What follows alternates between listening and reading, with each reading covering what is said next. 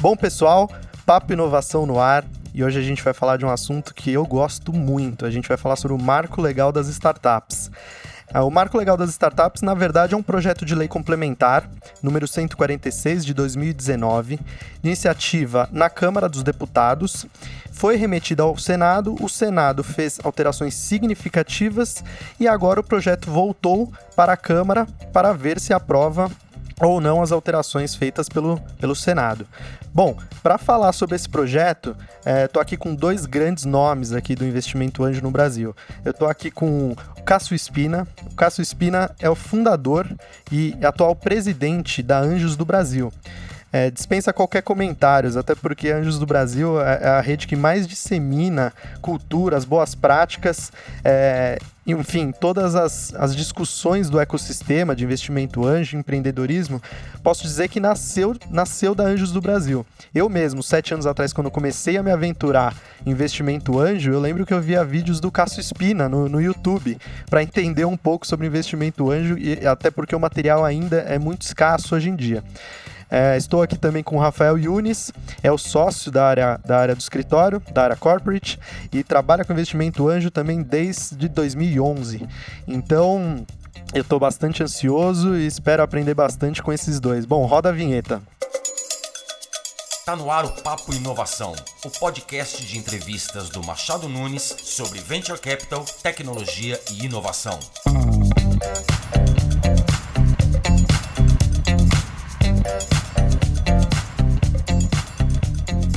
Bom, Cássio, Rafael, obrigado. Uh, tô ansioso aqui com esse bate-papo.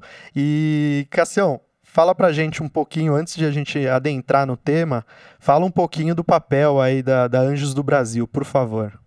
Bom, bom dia a todos, é um prazer estar conversando com vocês.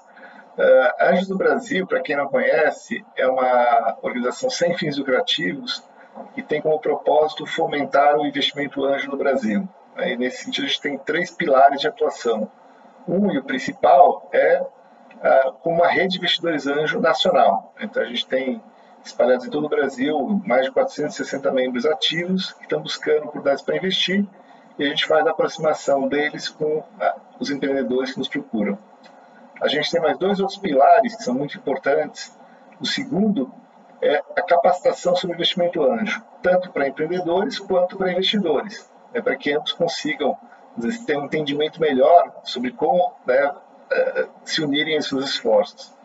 E o terceiro pilar, também que a gente considera muito relevante, é a parte de políticas públicas. Né, porque a gente sabe, por experiência internacional, que é fundamental que hajam políticas de estímulo para tanto os investidores investirem em startups quanto para os empreendedores. Eu acho que hoje o papo vai ser justamente sobre esse terceiro pilar que a gente atua. Muito bom. Bom, para começar aqui nossa, nosso bate-papo, é, o projeto ele veio da Câmara com, com coisas é, muito memoráveis. A gente ficou bastante entusiasmado. O Senado fez algumas modificações que foram, é, de certa forma, significativas aqui para o pro projeto. Então, Cássio, na sua visão, é, quais os prós e os contras é, dessas alterações e, e, vamos aguardar ainda né, o que vai por vir, mas é, da forma como está hoje, se você puder traçar um pouquinho dos prós e os contras do projeto.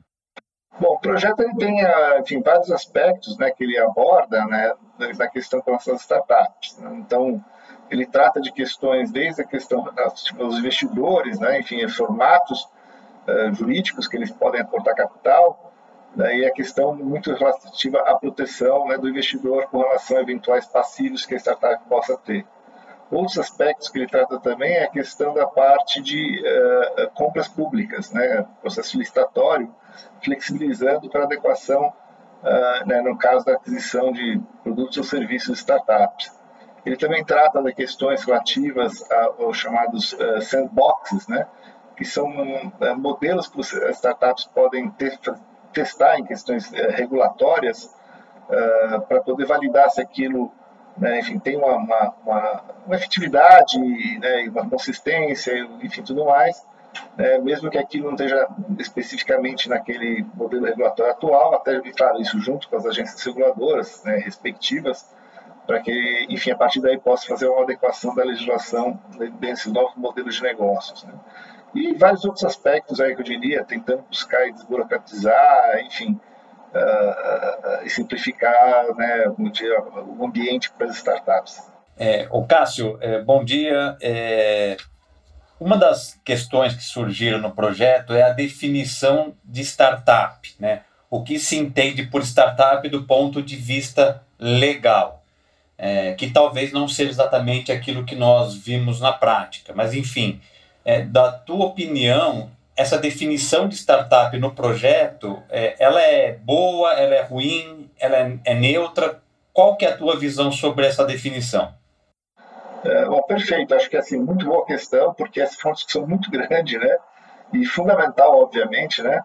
É, isso é, e é importante ficar claro para todo mundo, né? Uma questão é a definição da startup como a gente conhece uma startup, né?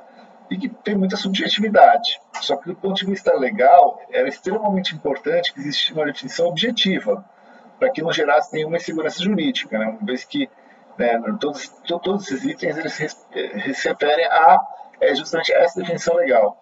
E a gente acredita que no final, né, o que como saiu, saiu positivamente, porque ele deixa muito claro né, os critérios que são utilizados em termos de tempo de existência, tamanho de faturamento, e por fim, de certa forma, usando até um mecanismo de, entre aspas, autodeclaração, né, quer dizer, que a startup vai ter que né, constar aí, né, no seu, nos seus documentos sociais uh, essa natureza né, que ela tem de inovação, enfim. Eu acho que isso é, é, ficou no final, na minha opinião, bastante positivo, porque né, não deixa margem para dúvida. Né? E isso é, como eu comentei no começo, fundamental para que não exista nenhum tipo de segurança jurídica com essa aplicação da lei.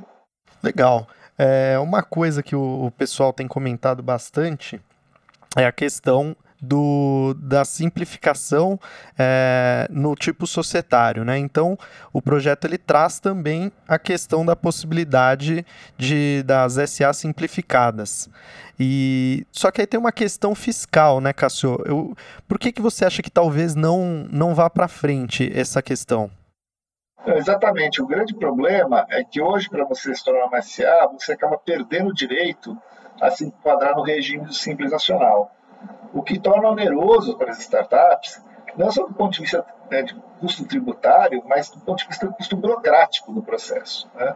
Então, acho que esse é o grande problema que tem hoje para uma startup né, que está logo no começo, né, tentar se né, constituir uma forma de uma sociedade anônima, acaba né, se tornando um processo muito oneroso. Uh, em função desse aspecto, que acabou, né, não, não, não, apesar de a gente pleitear muito fortemente que fosse sim alterado o dispositivo para que permitisse que as ICAs também se enquadrassem no Simples Nacional infelizmente isso acabou não sendo aprovado. Então, em termos práticos, infelizmente essa questão vai ser simplificada, a gente não vê que vai evoluir enquanto não se resolver essa questão. É, é complicado porque eu até costumo brincar que o empreendedor acorda de manhã e aí ele olha na garagem, tem um helicóptero e um jato supersônico, né? e aí ele não tem dinheiro para gasolina no jato supersônico, que seria a SA. Então ele acaba tendo que é, é, se constituir na forma de sociedade empresária limitada. Né? A SA simplificada seria um meio termo, né? seria um avião comercial, digamos. É, mas já que a, o, o valor da gasolina vai ser o mesmo valor do jato supersônico, o empreendedor fica de novo com a figura do helicóptero, ele continua com a figura da, da sociedade empresária limitada, que apesar de alguns avanços, enfim, né, o Departamento de Registro e Comércio já trouxe algumas questões, ainda não tem as ferramentas, né, os mecanismos que uma SA possui. Bom, é, agora falando um pouco dos contras, né? Já teve esse primeiro que foi essa questão do Simples Nacional, da SA não conseguir se enquadrar no Simples Nacional. Quais outros contras do projeto você enxerga, Cassio? outros dois pontos muito relevantes foram a questão, primeiro, das stock options. Né? Para quem não conhece, o stock option é, é, um direito que as empresas concedem a seus principais colaboradores eventualmente, participar no, no, no, ganho que a empresa vai ter no futuro com o resultado. Né? Final, é uma opção de compra de ação que você concede ao seu colaborador, né, em que ele pode exercer no futuro, pagando preço, vamos dizer chamar assim, atual, né, mas lá no futuro, quando tem um é um, um resultado muito positivo. Né? Isso é um mecanismo usado no mundo inteiro para atrair e reter talentos né, para startups. Uh, e, infelizmente, no Brasil, a gente tem uma insegurança jurídica em relação a isso. Existe, muitas vezes, uma, um tratamento pela Receita Federal que a concessão stock option se enquadraria como se fosse remuneração, né, com natureza salarial. E ela quer tributar isso, tributar né, contribuição social, imposto de renda, etc. Tal. Que é um verdadeiro absurdo, né? Por quê? Porque não se ganhou nada, né? não se pagou nada. A stock option vai ter resultado lá no futuro, né? É, se a startup for bem sucedida.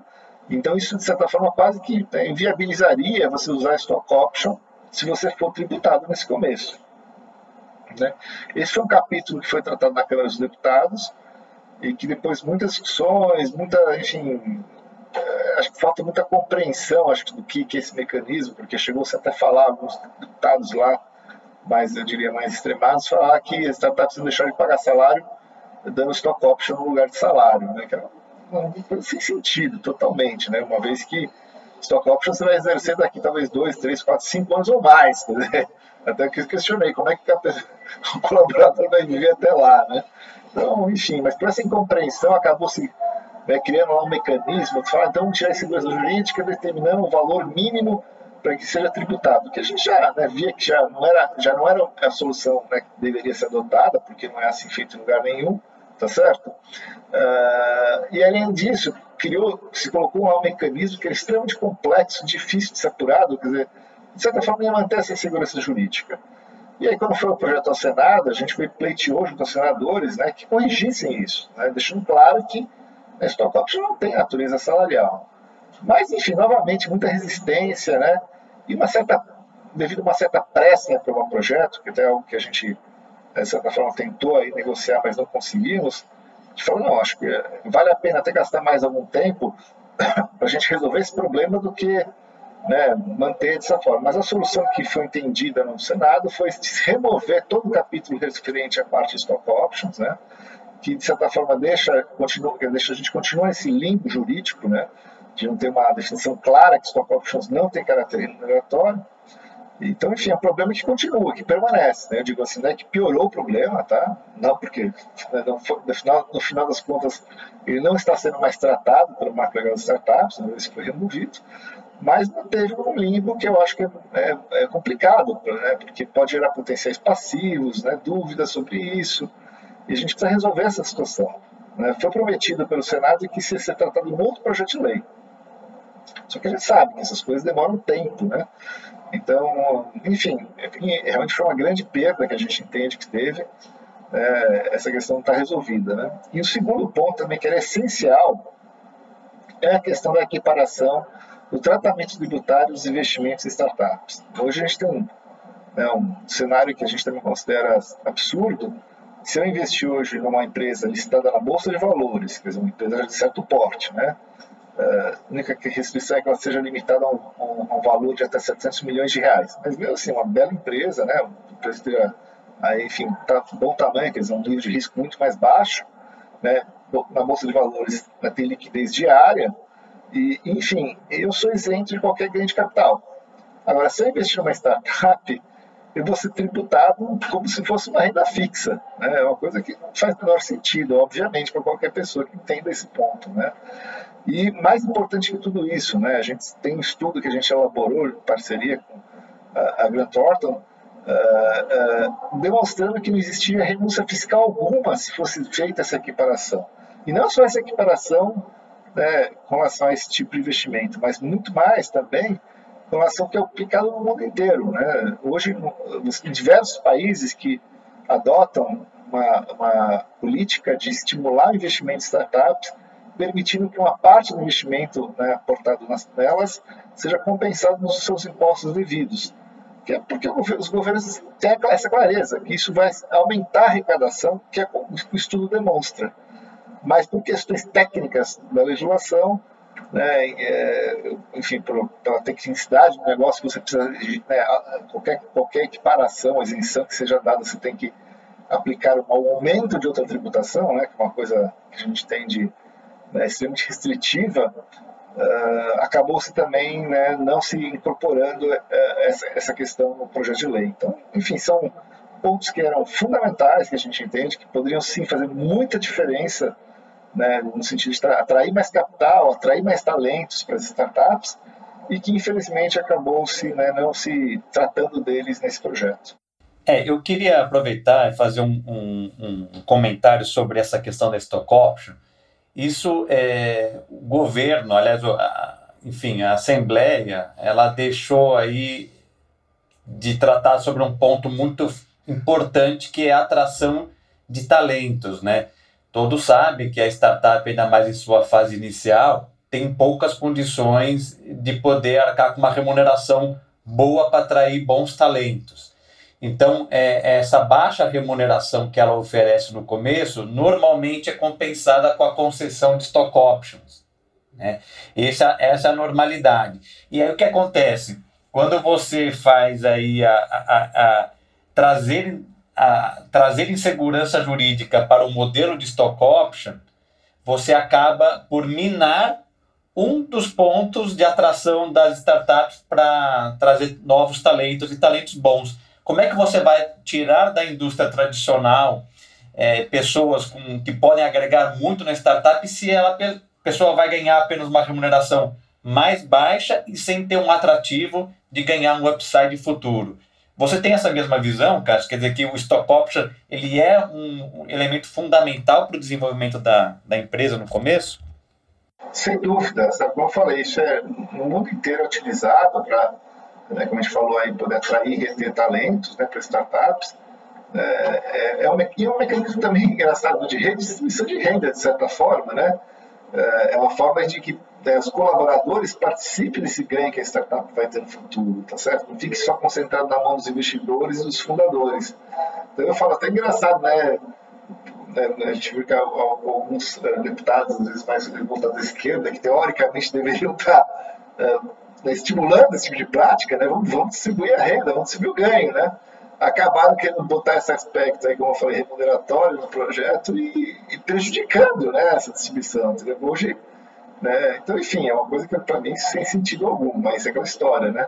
Mas eu acho que justamente o que faltou foi tempo para a gente poder discutir mais, né? Tem, a gente né, pleiteou no Senado que o projeto fosse passado por uma comissão, porque eu acho que talvez é esclarecendo para esses né, senadores, depois voltando para a Câmara para os deputados, esses aspectos, né, vai ser uma compreensão melhor, né, para que não, né, não, tivesse esses preconceitos aí que foram adotados, a gente conseguiria sim resolver esse problema. Mas no final, que eu falei, acabou se tendo a pressa da aprovação do projeto, nessa pressa, infelizmente, a solução foi remover esse capítulo né, a gente acha que foi realmente uma grande perda para o mercado. Né? Era, era um, realmente um momento para a gente resolver essa questão de uma vez por todas né, e não deixar para depois, porque enquanto isso a gente continua nesse, nesse limbo, aí, nessa, nessa insegurança. É, e em relação à questão do ganho de capital, é engraçado que a gente tende a se comparar com os Estados Unidos e Israel. Mas existem outros países né, que já adotam essa questão da isenção do ganho, né, Cássio? Sim, com certeza. Isso, assim, está é, sendo adotado no mundo inteiro, como eu comentei com vocês. A, própria OCDE tem um estudo, né, uh, mapeando em mais de 20 países que adotaram essa política, o quanto isso acabou gerando valor para a economia. E nesse sentido, uh, dizer, o Brasil está ficando muito atrás. Né? Se a gente comparar, não é, comparar com Estados Unidos, não é? Comparar com os BRICS, né? Se a gente for, assim, as legislações que os BRICS têm adotado, né, que o Brasil se insere nesse contexto, o Brasil é o único que não, não até hoje não adotou nenhuma. Se você pegar Rússia, Índia, China, Israel, até África do Sul. A África do Sul, inclusive, recentemente uh, editou uma lei que permite o investidor compensar até o limite de 100% do valor investido. Quer dizer, praticamente quase como se o governo tivesse dando capital para investir na startup. Por que disso? Novamente, porque eles chegam à conclusão que isso seria a melhor forma de estar apoiando né, esse, esse, esse, desenvolvimento desse mercado e que isso geraria frutos para toda a sociedade para o próprio governo, aumentando a arrecadação. Então, o Brasil realmente, infelizmente, está tá muito atrás dessa questão. Né? Eu diria que a gente está mais de 20 anos atrás em relação à média que a gente tem internacional e, e temos que, temos que né, achar uma solução para resolver esse problema de uma vez por todas. Né? É, e não ficar olhando só desculpas, tipo, questão da situação fiscal brasileira, que obviamente a gente sabe que é, é, é complexa, mas, novamente, né, o racional é muito simples, é só você parar para pensar um minutinho você vai entender. Se eu estou falando que eu vou dar uma equiparação de isenção, né, uh, isso no ganho de capital é, é lá no futuro. Né? Enquanto, quando eu invisto numa startup, ela começa a recolher impostos no presente, né? no dia seguinte. Então, é muito óbvio de, de entender que vai aumentar a arrecadação, quer dizer, vai ajudar inclusive nesse aspecto, para lá na frente, quem sabe, uma parte daquilo for né, devolvido da forma dessa compensação. E o objetivo com isso não é, não é beneficiar o investidor, tá? Isso é outra coisa muito importante. Gente, ah, não, você tem achar benefício. Não, gente. O investidor não vai ganhar nada com isso. Por quê? Porque o investidor pode investir em qualquer lugar do mundo. O investidor brasileiro hoje investe em startups nos Estados Unidos, na Europa, Israel, com um clique, gente. Hoje você tem plataformas online você entra na plataforma online, lá tem de startups super bacanas que você pode investir e se você usar né, uma estrutura tributária adequada, até com isenção, usufruir do benefício da isenção local lá.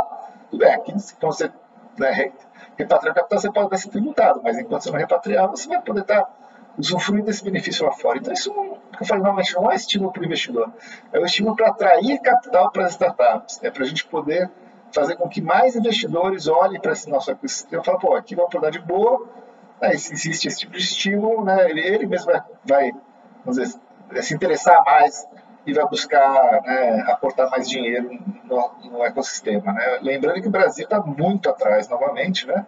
em termos de volume, só para dar ordem de grandeza, hoje a gente é menos de 1% do que se investe nos Estados Unidos. Né? se você pensar que o Brasil é, na economia nossa, é pelo menos 10% da economia americana, Dá para ver claramente que a gente tinha que estar no mínimo 10 vezes maior do que é hoje atualmente. Então, por mais que tenha evoluído muito nos últimos anos, tenha crescido muito o volume de investimento, a gente ainda está muito atrás do que deveria ser. E sem esse tipo de política, a gente sabe que vai demorar muito para a gente chegar num patamar minimamente razoável. É, muito bom. Vamos é, entendemos ali que realmente as mudanças propostas pelo Senado em, alguns aspectos são muito negativas e o projeto acabou sendo um pouco desconfigurado, né? Mas também não deixa de ser um bom projeto é, e trazer algumas coisas interessantes. E aí eu vou te perguntar quais são delas, mas já vou antecipar aqui do ponto de vista meramente jurídico, tá? Nós aqui como advogados sempre tínhamos uma preocupação é, porque a, a, houve uma mudança, né, há pouco tempo é, da Lei Complementar 123, que é a lei que trata da, das empresas no Simples, da micro, pequena, micro e pequena empresa, e lá elas trouxeram que o investimento anjo ele só era aperfeiçoado por um tipo de contrato, que é o tal do contrato de participação. É um contrato que não pegou muito na prática, né? Aqui dos contratos que a gente faz, sei lá, são centenas de contratos por ano é, de investimento anjo, nenhum era desse tipo de desse tipo jurídico, ali, o contrato de participação.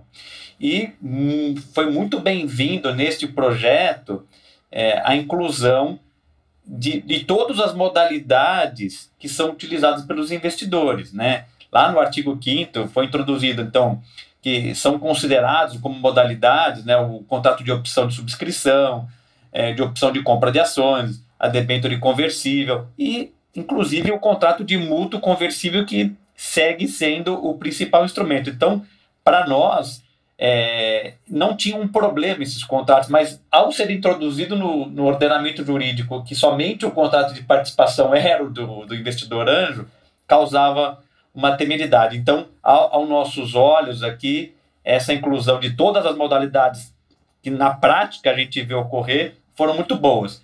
E Cássio, quais outros aí pontos, enfim, ou qual é, para resumir, o projeto ele é bem-vindo no, no teu ponto de vista? Ele trouxe coisas interessantes ou ele é um, uma coisa neutra? Então, acho que assim, no Brasil a gente diz o seguinte, bom, você não está atrapalhando, já está ajudando, né? Infelizmente, a gente acaba olhando isso. De certa forma, vai, vamos deixar claro, tá? o projeto não traz nada de negativo, pelo menos isso, isso é fato, não vamos, não vamos né, colocar nada que não seja verdade, tá? Então, assim, é, esse já é um aspecto, de certa forma, até positivo, né? que a gente pode achar isso aqui. E tem aspectos também que sim, a própria questão, como a gente falou no começo, da definição de uma startup clara e objetiva que pode ser aproveitada em novos projetos de lei, de certa forma já é uma conquista, tá? O, a grande questão é assim, é que a gente, é, pelo tempo foi gasto, foi alguns anos de trabalho que esse projeto foi feito, com várias consultas públicas, houve um grande esforço, a gente sabe, coletivo, né, de várias pessoas do governo, do, na, na, na, Câmara dos Deputados, o deputado Vinícius Pote, que foi o ator lá, fez um grande trabalho, tentar né, fazer o máximo que ele podia. Então tem, tem um esforço muito grande. De, uma outra coisa, acho que essa foi uma grande conquista, a gente houve uma mobilização enorme né, de, das organizações conectadas com o ecossistema empreendedor, acho que teve um apoio de mais de 70 organizações, no total juntando todo mundo, em prol de conseguir esses, esses quatro pontos né, que eu, defendia que fossem incluídos no projeto de lei. Então, acho que essa mobilização também foi super bacana, foi algo realmente fantástico, excepcional. É claro que assim, existia uma frustração muito grande, porque a gente sabe, né, queria esperava que fosse feito um grande avanço, né, um grande realmente salto, até para poder chamar de marco legal das startups, né, deveria ser dessa forma. Mas no final, assim, novamente, gente, tanto para empreendedores como para investidores, não tem nada que atrapalhe, tem sim alguns ganhos, como você citou, acho que tem a questão que a gente falou já de compras públicas, tem algumas coisinhas lá que foram colocadas que sim, elas de certa forma são alguns pequenos avanços, né? Uh, mas novamente, tá? Fica pendente para realmente ter um salto, a gente vai precisar de mais coisas acontecerem, tá bom? Mas de certa forma, assim, é a vida nossa aqui, né? Como empreendedor, investidor, eu já fui empreendedor, né? eu já estou como investidor também. E a gente sabe que a gente tem que superar esses desafios independente né, do, né, do que exista na regulação, né, e continuar né, o nosso trabalho, porque a gente sabe que, queira ou não queira, a gente vai conseguir gerar bons frutos, independente da legislação que exista. Já para encerrar aqui uma pergunta, é, você comentou e a gente viu ali que a sociedade civil organizada, né, e as entidades do setor como vocês mesmos, né, atuaram ali bastante junto ao Congresso para tentar é, trazer ali a, a prática e os anseios, né, da, do, do, ecossistema. É, e uma pergunta ali para saber do, do, do, dia a dia dessas interações: o governo, o poder executivo, ele atuou bastante nesse projeto? Ele man, mandou seus emissários ou ficou só realmente na discussão ali no âmbito do Congresso, do, do Poder Legislativo? Não, o Poder Executivo teve uma atuação muito forte, tá?